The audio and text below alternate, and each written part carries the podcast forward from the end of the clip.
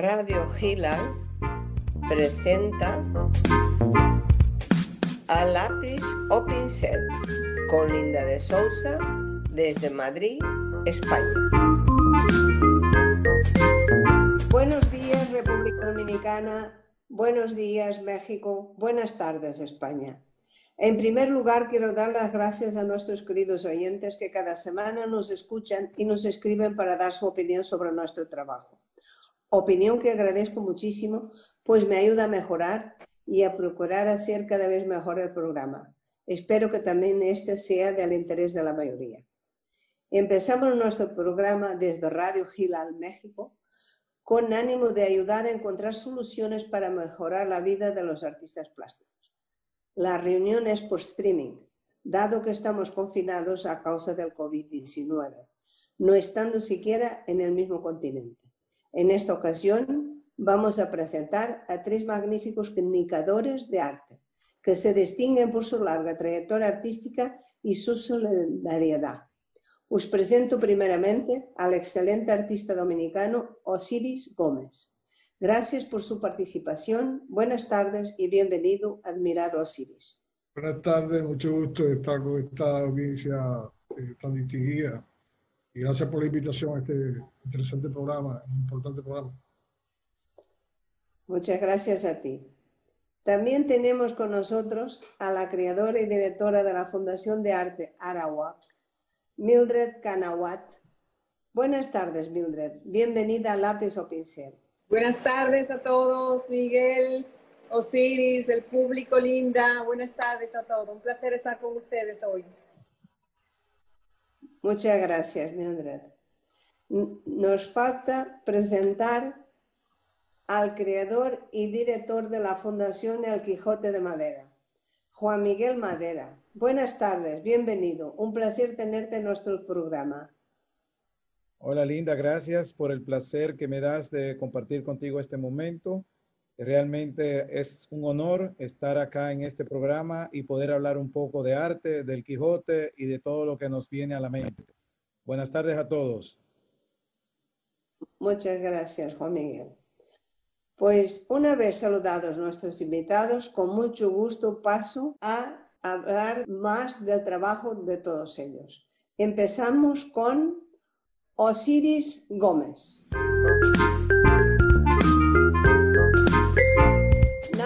En Puerto Plata en 1964, realizando estudios de pintura en la Escuela Nacional de Bellas Artes de la República Dominicana.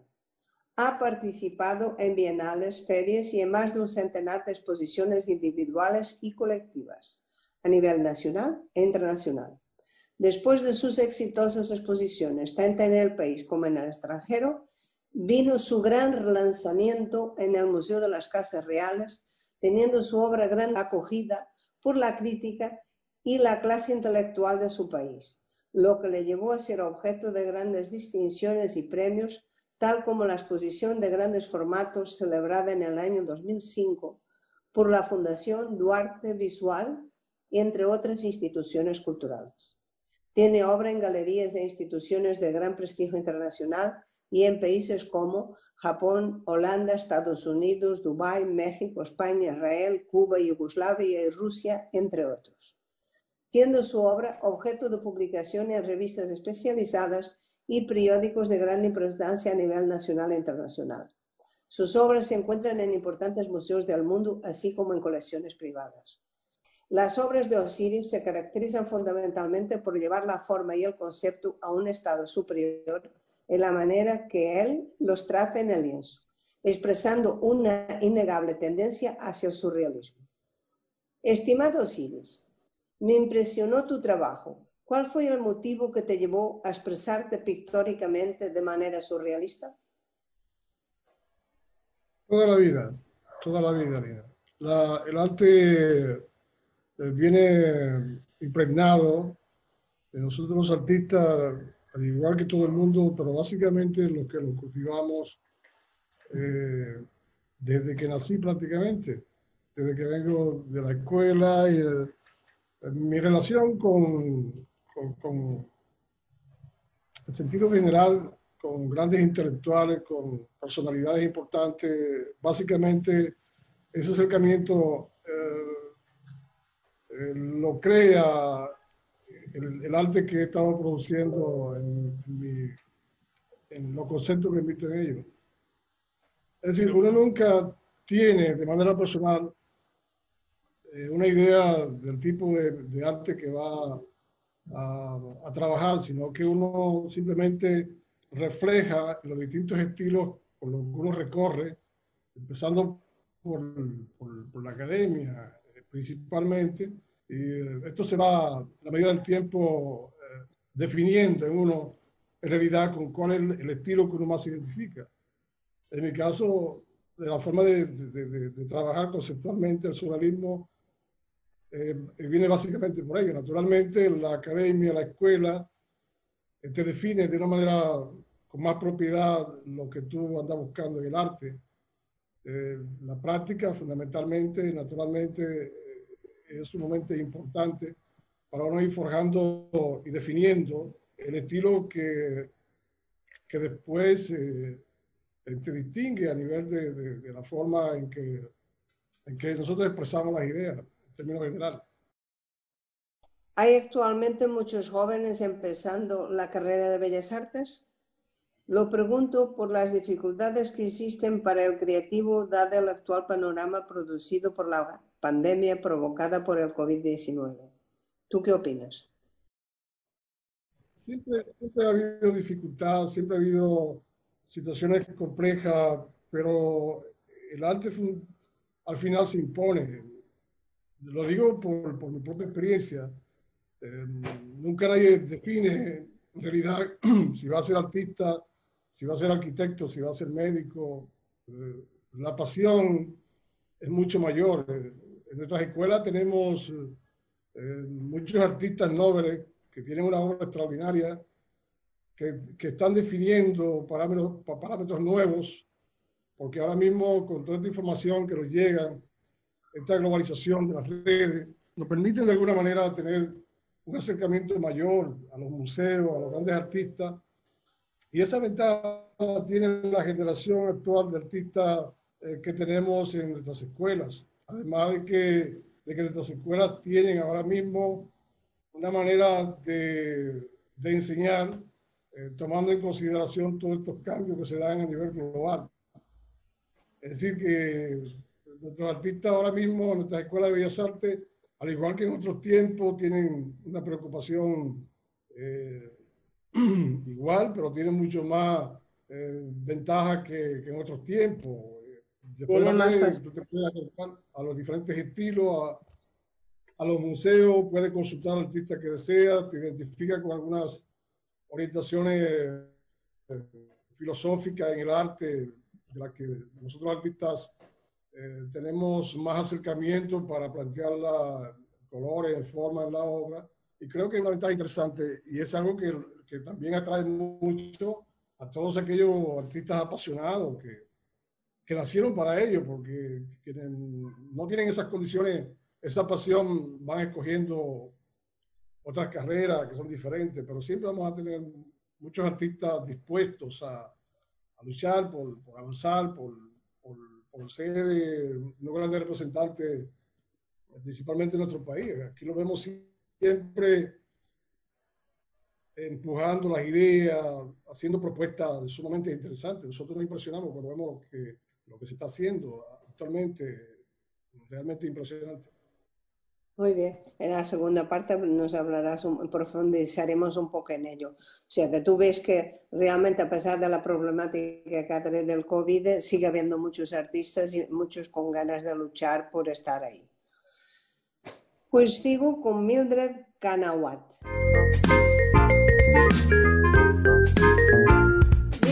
Kanawat se inició en el campo de las artes plásticas en Santo Domingo en el año 1981 con la creación de la Galería de Arte Arawak, a través de la cual ha desarrollado un extenso programa de exposiciones de arte, actividades didácticas y eventos nacionales e internacionales.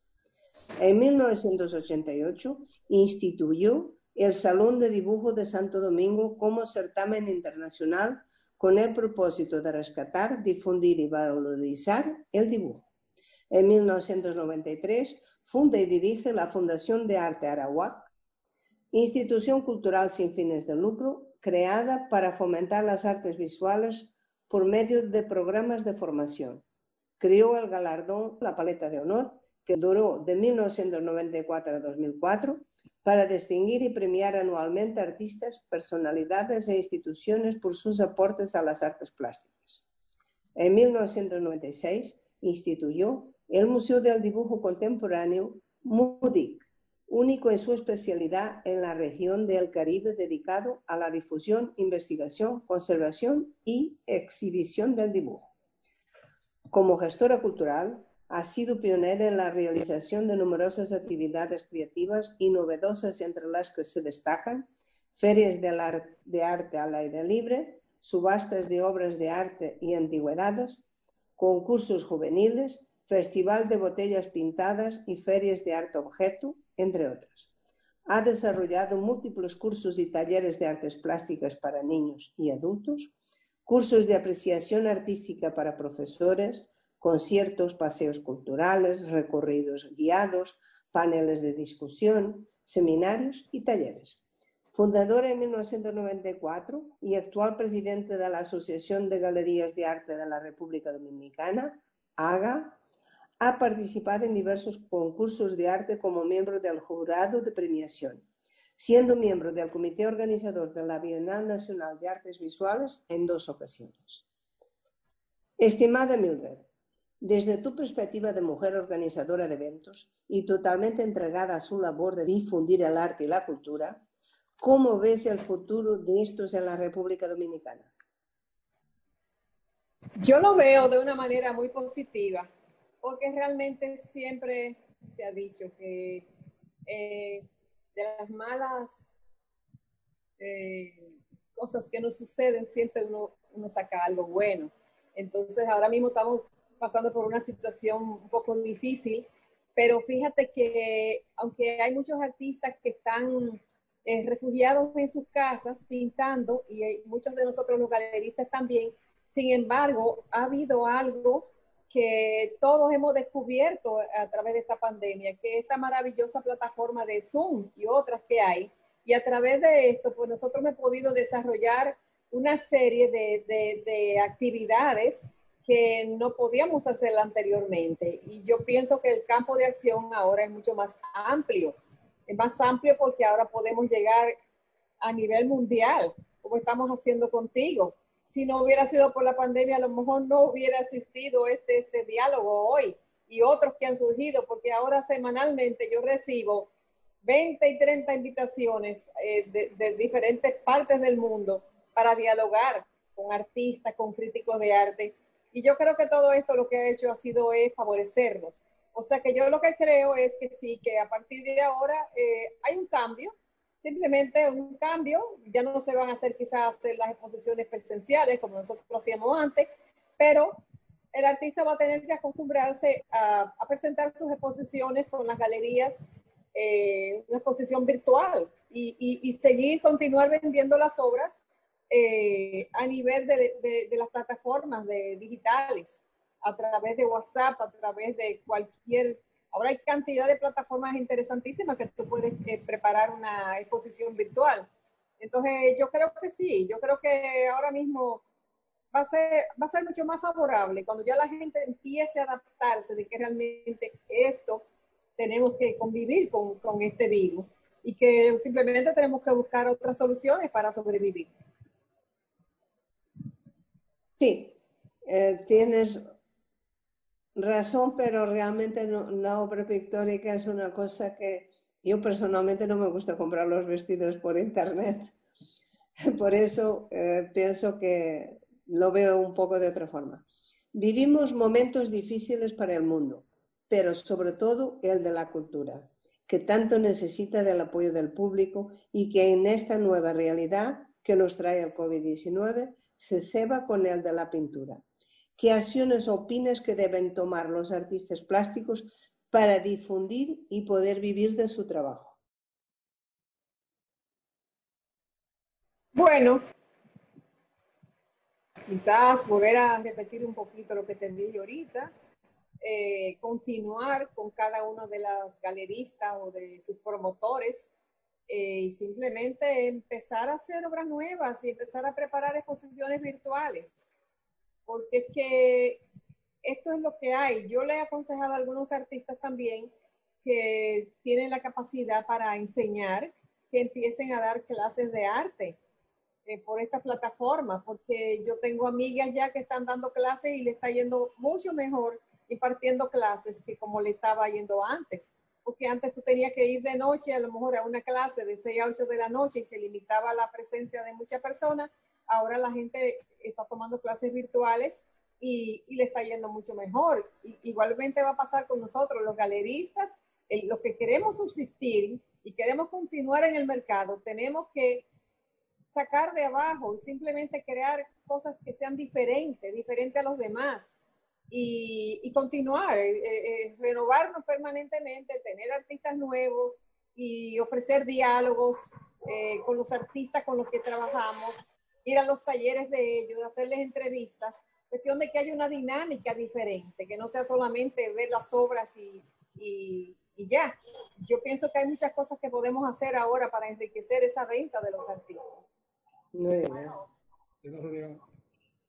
Pues por último, os presento a Juan Miguel Madera.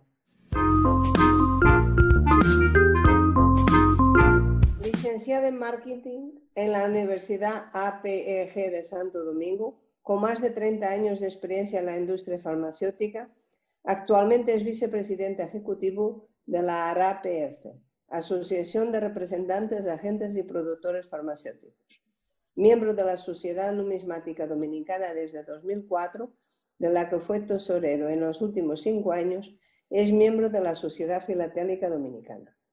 Desde muy joven tuvo inclinación a coleccionar objetos, piezas, sellos, monedas. Su más reciente pasión le lleva desde 1991 a coleccionar todo lo relacionado con la figura del Quijote de la Mancha. Certificado por la Universidad Francisco Marroquín de Guatemala, en el estudio del Quijote, donde hizo un curso sobre el personaje de Cervantes, obteniendo también un certificado en la Universidad Autónoma de Madrid bajo el título La España del Quijote. El poder estar en contacto con varios países y culturas en su carrera profesional le dieron la oportunidad de poder ampliar su colección, reuniendo todo tipo de representación del arte, logrando reunir más de 1.500 piezas en casi 30 años. Camino iniciado en el año 1991 durante su primer viaje a Madrid, España, donde tuvo una agradable experiencia profesional y quise traerse un recuerdo de este. Allí un amigo le sugirió comprar una pieza de hierro colado, la cual, según las recomendaciones de Miguel Ángel de Antonio Rubio, representa a dicho país, un Quijote, el cual todavía conserva. Querido Juan Miguel, Sé que tienes interés en crear un museo con todas las piezas que has ido coleccionando, así como con las obras que varios artistas generosamente han donado a la Fundación del Quijote de Madera para la creación del mismo. Cuéntanos cómo va el proyecto. Gracias, Linda, por esta increíble y fascinante oportunidad de poder compartir este sueño que llevo luchando contra molinos para ver si llego a un feliz término. Eh, realmente hay todo un proyecto detrás de la realización del museo. Hay una propiedad que está en la ciudad colonial, la ciudad primada de América, que tiene unos 740 metros cuadrados de construcción, una propiedad de, de principios de 1600. Lo único que estamos esperando, un proceso legal de un desalojo de una persona que ocupa una pequeña porción. Ese es nuestro sueño, ese es nuestro molino, ver de qué manera podemos tener acá en República Dominicana y quién no, eh, por lo que conozco, sería el primer museo en toda el área de Centroamérica y el Caribe eh, que esté dedicado a la figura de Don Quijote de la Mancha. Estamos en ese proceso viendo a ver qué eh, logramos, a ver si en el próximo año podemos hacer ese sueño realidad que para mí sería eh, poder llevar a un lugar todas esas piezas que he podido reunir en sus diferentes interpretaciones gracias a la amabilidad, a la gentileza, al desprendimiento de muchos artistas plásticos, eh, porque he, logrado reunir eh, obras de casi todos los países de América y gran parte de Europa. En total tenemos una representación de aproximadamente unos 135 artistas plásticos de unos 40 países. Creo que ese es un sueño que el día que eh, se haga realidad, quisiera que tú estuvieras a mi lado porque has sido una gran impulsora de este proyecto y la que me, dio amplitud a que tuviese eh, piezas donadas de artistas plásticos de Europa. Eso es lo que te puedo decir. El proyecto está en toda su estructura, con su análisis, con su estudio económico, con comparación, pero hay una situación que este año, en marzo, el 16 de marzo específicamente, nos ha cambiado eh, la planificación, nos ha cambiado la mirada, nos ha cambiado la proyección y esperamos que eh, pronto podamos llegar de la covidianidad a la normalidad y poder seguir con los proyectos que tenemos sobre el museo y las exposiciones eh, que tenemos planificado para seguir dando a conocer eh, la Fundación El Quijote de Madera. Esa pregunta te iba a hacer. ¿Ha hecho media en tu magnífico proyecto del COVID-19? Bueno, claramente sí, porque cuando el año pasado, a raíz de, una eh, situación, una bendición, logré realizar una exposición a principios del 2019 en la Casa de la Moneda de Santo Domingo, en la ciudad colonial, donde llevé unas 25 o 30 piezas. De ahí pude contactar eh, con el Centro Cultural Babeque Secundaria, que es un centro educativo, y me permitieron en abril hacer una exposición, justamente inaugurarla eh, para el aniversario de la, de la muerte de Cervantes, y tuvimos un mes. Eso fue todo el mes de abril y parte de mayo. A raíz de eso, logré hacer una exposición en Casa de España, que fue en el mes de septiembre hasta principio de noviembre, y justo logré hacer un sueño que fuera más abierto al público, donde en este año, el 24 de enero, inauguramos la exposición más grande que hemos tenido, donde llevamos 235 piezas de 100 artistas plásticos de 20 países. Lamentablemente eh, llegó la pandemia, eh, la exposición estaba para concluir el 30 de abril con una charla sobre el Quijote y la puesta en circulación de la, del catálogo. Eso es en el Centro Cultural Pereyó, un centro que nos abrió la puerta de manera desinteresada y para mí la más grande exposición que he tenido con la mayor participación de artistas y también con la mayor participación de público. Eso está hasta ahora suspendido, las piezas están en el Centro Cultural Pereyó y realmente esperando a ver cuándo esto se normalice para concluir con ese lindo proyecto que nos abrió la puerta a otros centros que tenemos planificado. Teníamos para el mes de abril otra exposición y para el mes de septiembre otra. O sea, íbamos a tener primero eh, simultáneamente tres exposiciones que para mí eso iba a ser un, un logro incalculable, eh, invalorable, pero la pandemia nos ha frenado nos ha frenado, pero no nos ha quitado la energía porque seguimos luchando contra esos molinovirus. Claro que sí. Hay que seguir luchando. Bueno, hemos cumplido con la primera mitad del programa y ahora pasamos a la segunda, en que ya hablamos todos. Yo lanzo unas preguntas, pero luego vosotros si queréis preguntar, aclarar alguna cosa eh, que, que yo no haya presentado bien, que me parece que he dicho algo que no era correcto y ahora lo aclararemos y hacemos un debate donde soltaré unas preguntas, me conteste el que le parezca y así vamos entretejiendo y hablando del arte en Santo Domingo. Hemos recibido varias preguntas de nuestros oyentes y os voy a pasar un par de ellas. La primera, ¿qué han aportado o aportan los artistas a la sociedad dominicana? Y si estáis de acuerdo, con que en épocas difíciles hay que ayudarles. Por ejemplo, Mildred, que es galerista y está más práctica de estos temas, y perdona que te presente como actual presidenta de, de y, no, y por lo visto no es así. No, eh, realmente tenemos un presidente nuevo desde hace ya dos años, el señor Juan Julio Boden, que es galerista también. Yo asumí la presidencia por muchos años, pero ya actualmente eh, tenemos... Has pasado, has pasado el sillón. Tenemos que dejar pasar otros, di que sí. Sí, sí, sí, sí. Bueno, pues... Esos cargos, esos cargos a veces son un poco complicados porque que el problema del arte, tú lo sabes, que, que nunca hay patrocinio, hay, hay, hay, poco apoyo, entonces uno tiene que dedicarse mucho tiempo para uno levantar una asociación y, y, hacer proyectos en conjunto, cuando uno ya tiene bastantes eh, cosas que hacer con las galerías de uno y, todos los problemas que se presentan el día a día como galerista. Entonces, nada, yo estamos siendo un equipo muy interesante ahí, tenemos una directiva muy dinámica y nos sentimos muy complacidos porque tenemos un, grupo de, bien armónico y, y, compartimos muchas ideas, muchas experiencias y, es, muy, muy bonito el, el, grupo de la Asociación de Galería de nosotros. Muy bien. Entonces, ¿tú qué crees? ¿Crees que realmente la, la sociedad dominicana considera que los artistas les aportan algo? Yo pienso que sí, porque realmente nosotros tenemos aquí un buen núcleo de coleccionistas, muy importantes, coleccionistas tradicionales, de los que comenzaron eh, mucho antes que yo, ya cuando yo comencé en la década de, de, de los 80, ya había un grupo de coleccionistas que coleccionaban obras de los grandes maestros, de los maestros fundamentales.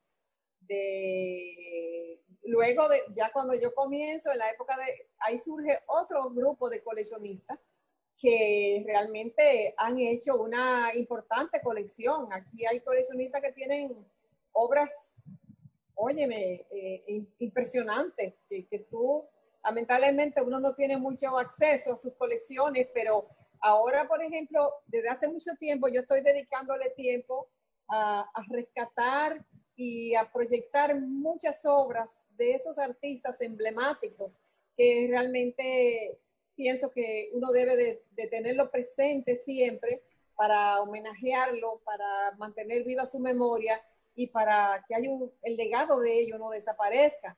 Entonces, una vez al año, a través de mi galería, yo, yo presento una exposición que se llama obras maestras de colecciones privadas. Y ahí durante dos meses yo empiezo a, tocar puertas, ver personas que me llaman, que quieren vender esas, ese tipo de obras.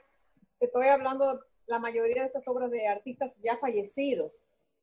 Y realmente durante tres meses presento esa exposición y es impresionante la cantidad de obras que uno encuentra en esas colecciones, obras de calidad, obras de artistas que uno ni, se podía imaginar que podían tener en, esas colecciones.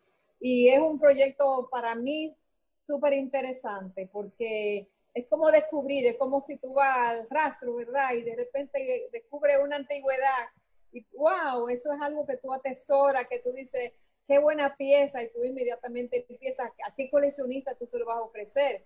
Entonces sí, los coleccionistas de aquí valoran el arte dominicano y sí, el arte ha aportado mucho a, la sociedad dominicana, porque muchos de esos artistas desde la época de, de la dictadura, después de la dictadura, surgió un grupo muy fuerte de artistas comprometidos con, con los aspectos sociales y políticos de la época.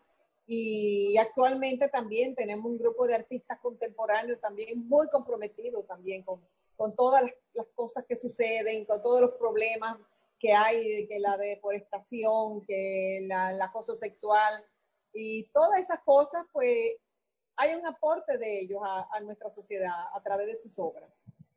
Muy bien. Yo estuve en casa de Prats Ventosa, el artista catalán que se hizo dominicano, que era una figura del arte sobre los años 80, no me acuerdo exactamente cuándo, y estuvo comisaría una exposición en el Museo de las Casas Reales y fue una experiencia maravillosa. Me encantó el arte dominicano y el sentido del color tan impresionante que tiene. Eh, muy bonito. Mira, y hay una pregunta de las que me han enviado que me pareció muy interesante. ¿cómo va a afectar psicológicamente a los jóvenes la nueva normalidad? En el supuesto de que haya un segundo rebrote, ¿cómo creéis que la población va a reaccionar? Por ejemplo, Osiris, ¿tú cómo lo ves? Que estás más con jóvenes. Sí, la, la, respuesta a esa pregunta que se frizó por un segundo. Siempre hemos tenido, eh, desde que la humanidad existe, eh, situaciones apremiantes. Eh, por ejemplo, desde la prehistoria, desde la antigüedad, siempre ha habido situaciones. Hemos tenido el ébola, hemos tenido crisis como la, peste española, hemos tenido una serie de... ¿Perdón? Que la peste bubónica, la influenza, que es la que has llamado gripe española, que la llamaron española, pero los únicos que hablaban.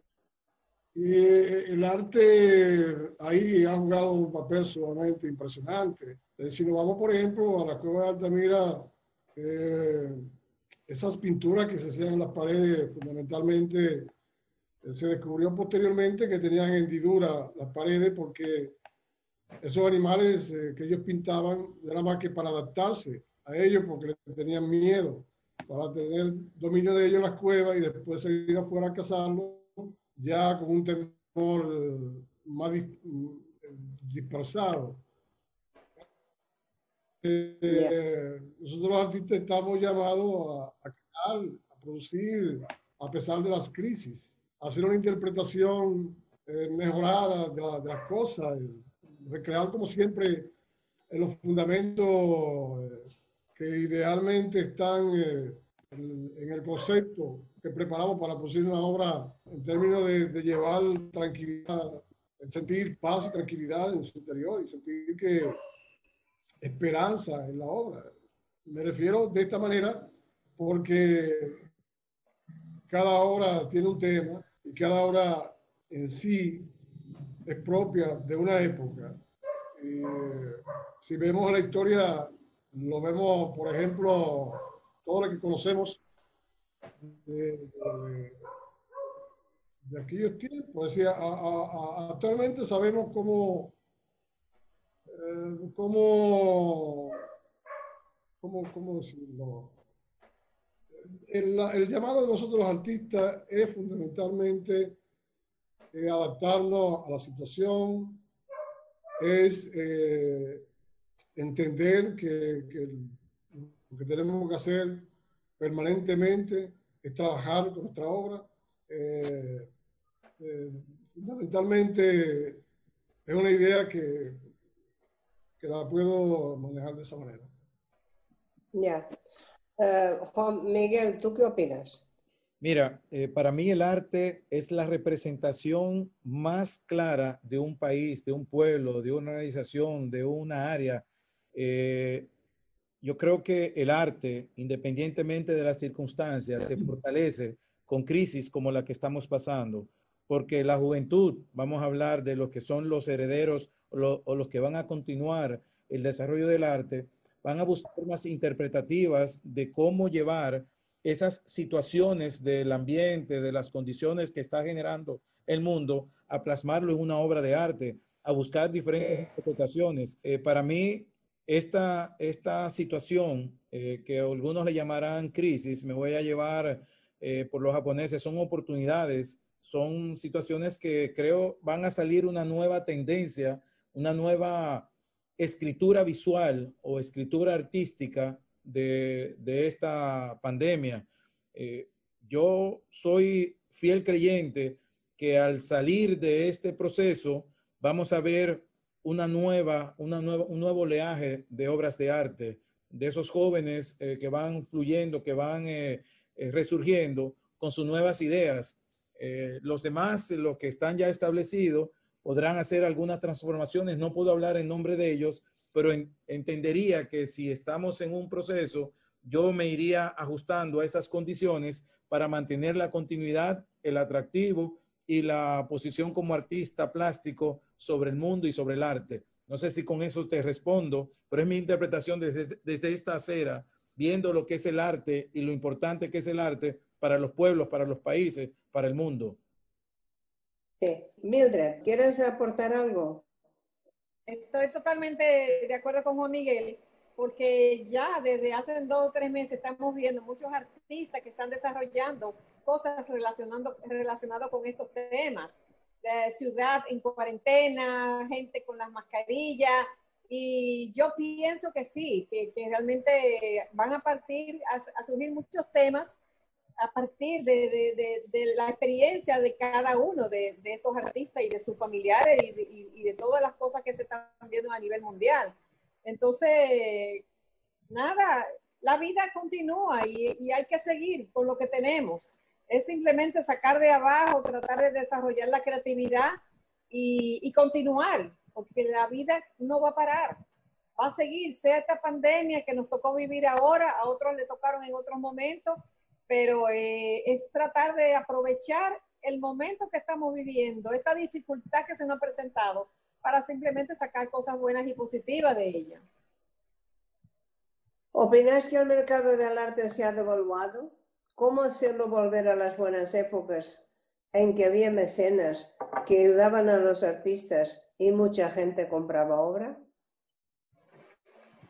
Bueno, eh, yo creo que el mercado del arte simplemente ha mermado un poco por esta pandemia, ha mermado aquí en el país, pero tengo entendido que en las grandes subastas internacionales y las galerías eh, que están presentando exposiciones virtuales le está yendo bastante bien, porque si tú te chequeas las, últimas ventas que han hecho Sotheby y Christie, en estos últimos meses realmente han sido eh, impresionantes, o sea, unas una, cifras escalofriantes. Quiere decir que los grandes coleccionistas no han dejado de comprar obras de arte en las subastas. En el caso de nosotros, quizás ha mermado un poco precisamente porque no tenemos esa costumbre de tener obras eh, en, en galerías virtuales. Pero ya yo te diría que de dos meses para acá, el mercado del arte ha empezado a activarse. Eh, quizás durante los primeros dos o tres meses estaba, estuvo muerto, porque la gente también estaba un poco asustada, no se sabía qué iba a pasar, era algo nuevo para nosotros, pero te puedo decir que se ha activado, porque he conversado con diferentes galeristas, con diferentes artistas, y se ha activado. De dos meses para acá el arte se ha activado ya hay gente comprando, ya hay coleccionistas que te están llamando para que les busques cierto tipo de obra y hay muchos artistas que están vendiendo ya. Yo quisiera aportar algo, eh, Linda. Sí, desde el área viendo la parte del marketing, los artistas plásticos, eh, creo que su conceptualización está basada en la creación y los galeristas está basada en el desarrollo de cómo colocar la obra en su justo momento. Eh, en momentos de crisis hay personas que aprovechan la oportunidad para adquirir piezas de valor que en algún momento por la misma crisis y la situación hay personas que han tenido que entregarla por un valor por debajo a lo que tenga la pieza. Pero voy con Mildred.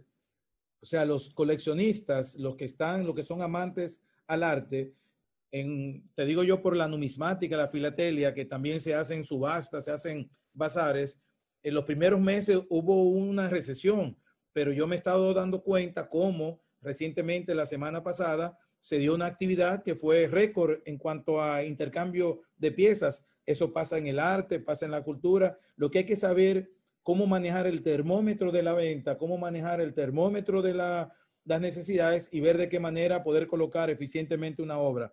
Para mí, te voy a decir, yo no soy artista, me gusta el arte, en este proceso de la pandemia, yo lo que hice fue, eh, si puedo aportar algo con lo del Quijote, se me, eh, yo estuve confinado casi tres meses en la casa, se me eh, surgió una idea de hacer los Quijotes del mundo, tomar personalidades que puedan en el mundo, que puedan tener alguna condición muy afín a lo del Quijote, y he empezado a desarrollar una serie y le he dado oportunidades a los artistas plásticos para que lo interpreten. Por ejemplo, un joven, eh, José Ramón Brito, me hizo a Nelson Mandela y a Mahatma Gandhi como los Quijotes, cada uno en su característica. Una persona que me está haciendo a José Martí y a Máximo Gómez. Hay otra persona que está haciendo algunos personajes destacados de la, de, de la política, la cultura, el arte en República Dominicana. Y te voy a decir, ya tengo armado casi una exposición para eh, cuando salgamos de esto, ya tengo los Quijotes del mundo. Entonces, es una oportunidad que he visto y se le he presentado a jóvenes artistas donde solamente le permito que hagan dos obras para que tengan una combinación y con un formato y, y es libre. He sacado provecho de esta pandemia. Ya tengo unas 16 obras en mi poder y yo espero llegar a unas 30 o 40. O sea, eh, vamos a decir que en esta situación he logrado generar una idea que ha permitido que artistas plásticos se activen, que proyecten y al salir de esto voy a tener una exposición armada con la figura del Quijote, no perdiendo el, hilo conductor de todo mi proyecto van a estar personajes eh, eh, destacados ¿Eh? Eso, es, eso es creatividad y eso es lo que tiene que haber si tú en la crisis te envuelve sobre una fase de que estamos mal, que la situación está mal, te vas a ir en esa, en ese, en esa bote, en, ese, en esa yola, en ese barco y te vas a ir a, a, la deriva, mientras que otro... es peor que... ¿Eh? Te vas a hundir, que es peor que ir a la deriva. Exacto. Entonces, ¿qué te digo? No soy artista, pero estoy poniendo a, a producir a los artistas con una temática que creo que va a dar su resultado. Eso quería aportar. Tienes tu creatividad y la enfocas a un coleccionismo que tiene un, proyecto muy interesante de fondo. ¿eh?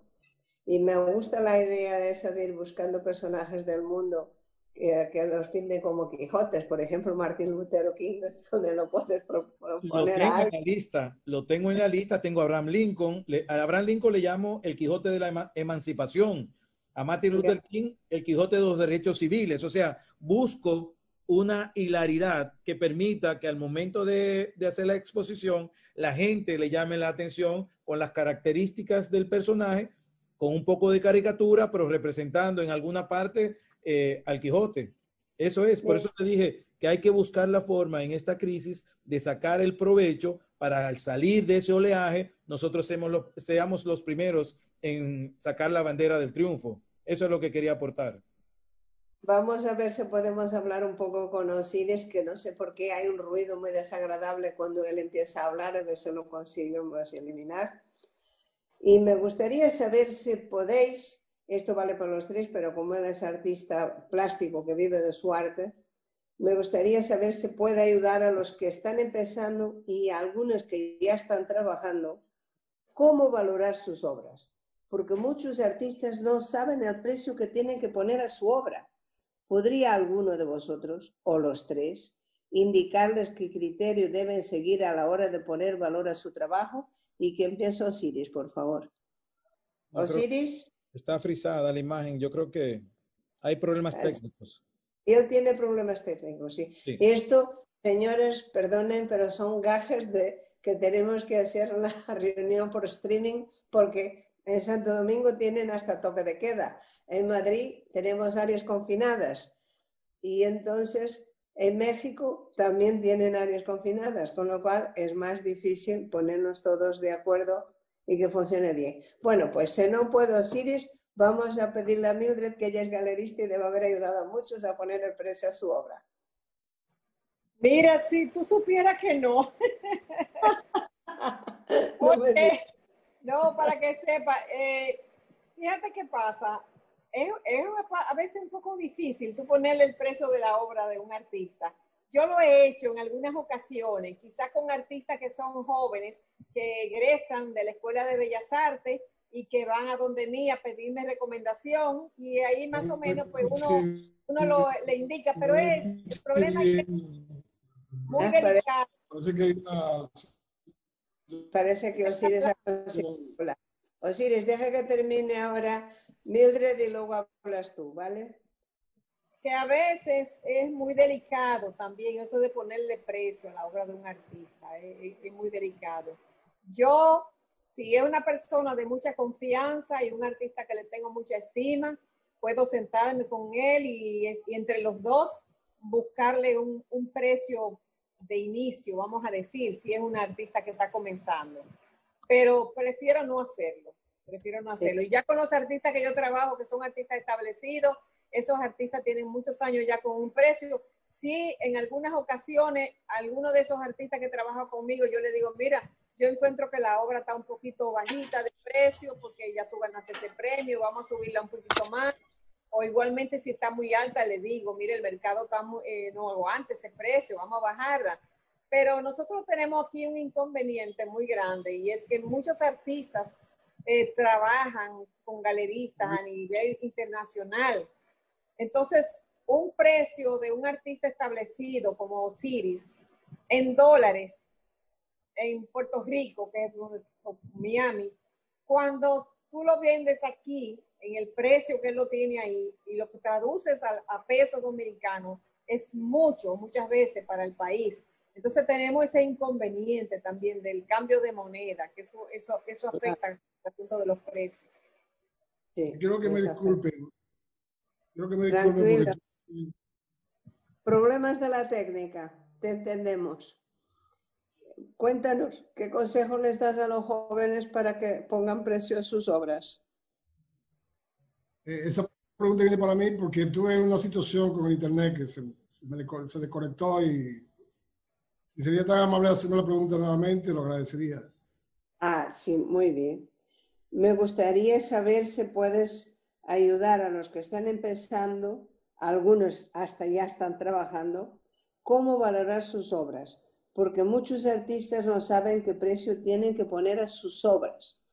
¿Alguno de vosotros, en este caso tú, podrías indicarlos qué criterio deben seguir a la hora de valorar su trabajo?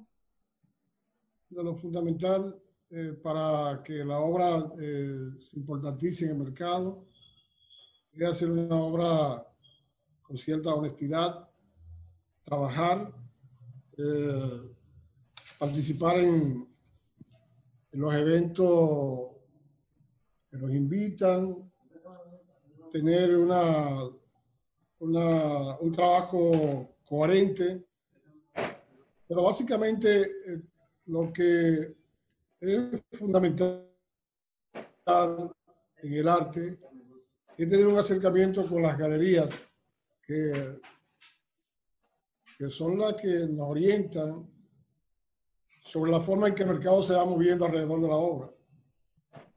Nunca se llega a tener un precio porque uno lo disponga de manera personal. El proceso en que la artista trabaja eh, va definiendo el precio. El tiempo que la artista trabaja va definiendo el precio. La constancia, la permanencia, el trabajo con una calidad eh, importante, eh, nos va acercando a nosotros a tener una idea de, ese detalle, a pesar de que, de que en el estudio, en el momento de trabajar, la obra no tiene precio. Porque es una ironía que se dé en el arte. Para ser buen artista, lo fundamental es la obra. El precio es algo que se va categorizando en el tiempo, es algo subjetivo, nunca lo, lo percibe de manera consciente es algo que va llegando en la medida que trabajamos, es algo que va llegando en la medida que lo que hacemos va teniendo importancia en la sociedad. Por eso, lo más importante, lo que yo podría sugerir es que el artista tiene que trabajar con permanentemente por una calidad, permanentemente por un criterio y, e ir definiendo su obra en el estilo, en la forma, y saber que está comunicando a la sociedad un mensaje que va dentro de ella, que es lo fundamental. Si no manejamos los códigos que la sociedad necesita para regenerarse de manera positiva y llegar a niveles importantes por tu obra, la obra se queda, la obra no avanza. Por eso, bueno, el criterio que debe de primar en el concepto que, nosotros como artistas tenemos que es algo que debemos desarrollar dentro de la obra. Por eso es importante estar actualizado de la forma en que la obra se mueve en sentido general en el mercado mundial, saber que las obras eh, tienen eh, una expresión que tiene que ver con, el punto de vista de quien la produce. Por eso una obra abstracta, una obra surrealista, una obra impresionista, una obra en cualquier tipo de estilo, no es más importante que la otra. todo lo va a definir el artista. Por eso decía Picasso, una obra de Chardin eh, no es lo que más me impresiona cuando alguien le preguntaba sobre la calidad de Chardin. Decía, me gusta en el fondo de ella el drama del artista. Es decir, que es algo sumamente importante el papel que el artista juega alrededor de la obra. La obra es importante porque el artista es importante. Y eso es lo fundamental. Y esa es una opinión que es la que más se acerca al criterio que tiene todo el conglomerado que funciona a nivel cultural. Porque nosotros somos, somos eh, parte de un todo. Es una opinión que puedo decir. En en el estudio la obra no tiene precio. En el estudio el artista no puede dejar tampoco que esa parte entre. En el estudio está la calidad, en el estudio está la profesionalidad, en el estudio está darlo todo por la obra para que sea una gran obra y que se quede en el tiempo. Ya, pero el artista tiene que comer todos los días y tiene que pagar la luz y el teléfono. Y por consiguiente tiene que aprender a dar un precio a la obra, que luego él se cotiza a nivel mundial maravilloso, pero imagínate que hay muchos artistas que solo venden en Santo Domingo, que son artistas locales. ¿De qué vive el artista de arte en Santo Domingo? Tiene que tener un precio para poder vender su, su obra, porque como comentaba Mildred, pues cuando se paga, si los dominicanos tienen que pagar en dólares o euros, pues no les es mucho más difícil porque son monedas más poderosas.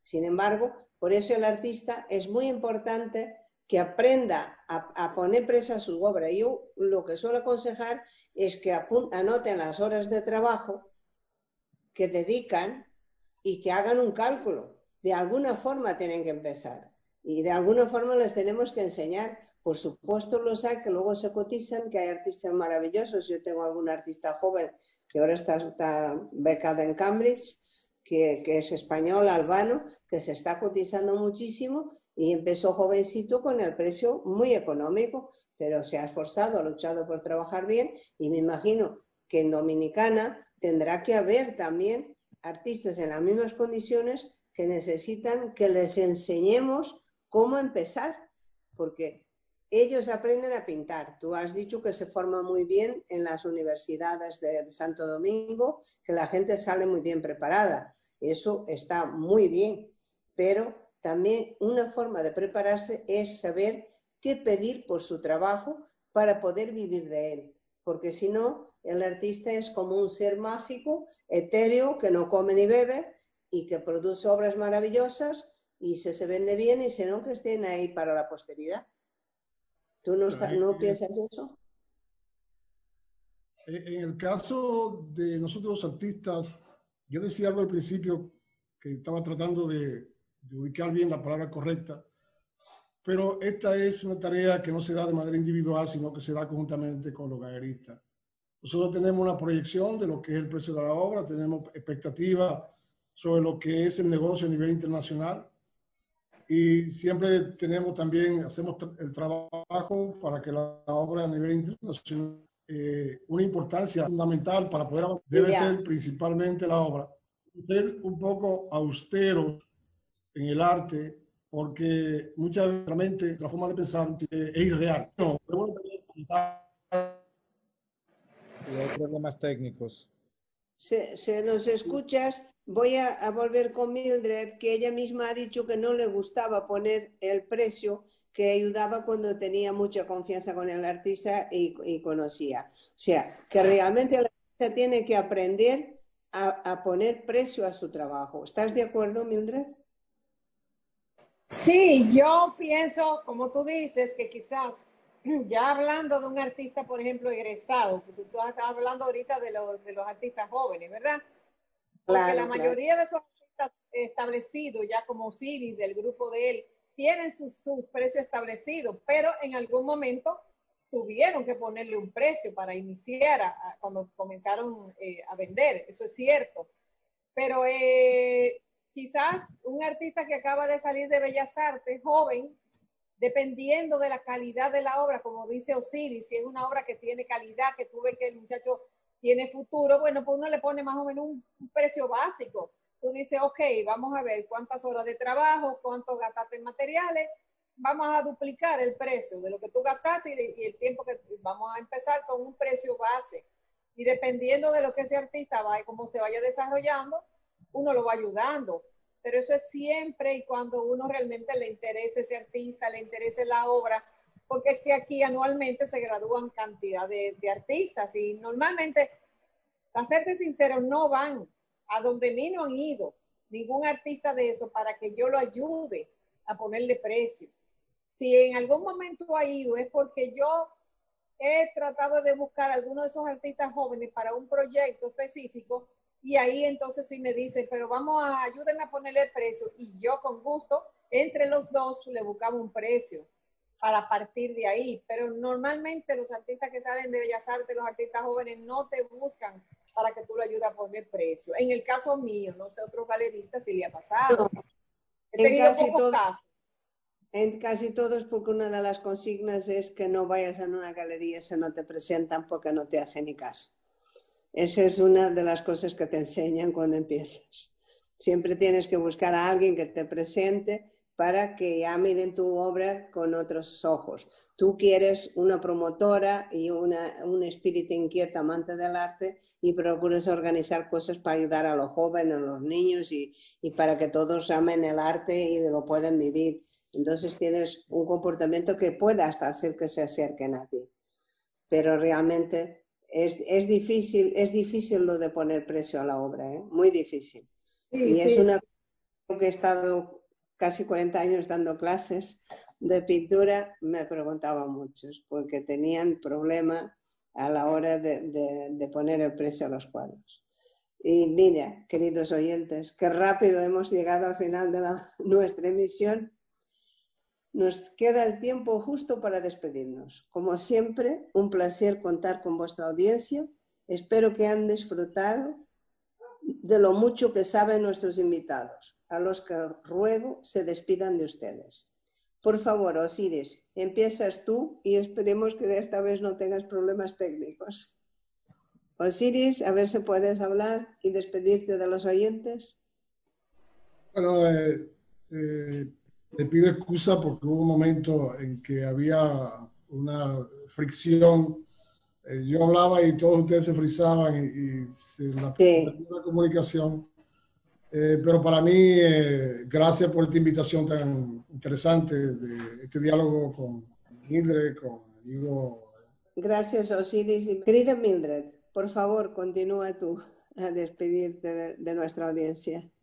Bueno, pues ante todo, eh, agradecerle a, a, ustedes, a Juan Miguel, por haberme invitado y por haber compartido con ustedes y esperando que por lo menos eh, esta conversación, este diálogo haya sido de, gran interés para tu público y que hayamos podido aportar algo importante para, para toda esa gente que nos estuvo escuchando. Muy bien, pues buenas tardes. Juan Miguel, te toca a ti, mi ayudante para organizar el arte en Santo Domingo. Bueno, Linda, realmente ha sido muy agradable esta hora eh, le agradezco a Mildred que hizo respuesta a nuestro llamado y a Osiris. Mildred fue la persona que yo por primera vez compré una obra, fue a Mildred en el año 88, 89, 87, no recuerdo. Y para mí ha sido un honor poder hablar de la pasión que tengo, que es el Quijote, por la que he logrado, como digo yo, impregnarme de toda esa energía, de todo ese mensaje, y lo que busco es, en cierta manera, poder transmitir eh, los valores y principios que, que trae ese personaje. Gracias por la oportunidad. Gracias, Linda, por eh, permitirme nuevamente hablar de lo que me apasiona y espero, igual como dijo Mildred, haber contribuido con mi mirada desde este lado de la acera, desde este lado del mundo, desde el Caribe eh, la opinión, el pensamiento y la idea que tenemos sobre el arte, la cultura, el Quijote, las exposiciones y todo lo relacionado al mundo cultural. Muchas gracias y buenas tardes para ustedes. A mí me ha encantado que haya muchos coleccionistas en Santo Domingo. Eso es, eh, o sea, te alegra el corazón. Por mi parte, deciros que ibas a comentar, Mildred. No, no, no, no, qué bueno, sí, que sigan así. Por mi parte, deciros que ha sido para mí un honor que hubieras aceptado mi invitación. Gracias por estar aquí esta, tarde con nosotros. Señores, señores, gracias por estar ahí. Os mando, como siempre, un fuerte abrazo y un beso. Y el próximo jueves, día 8 de octubre, hablaremos del arte en Perú. Cuento con vuestra audiencia. Buenos días, buenas tardes, buenas noches. Hasta siempre.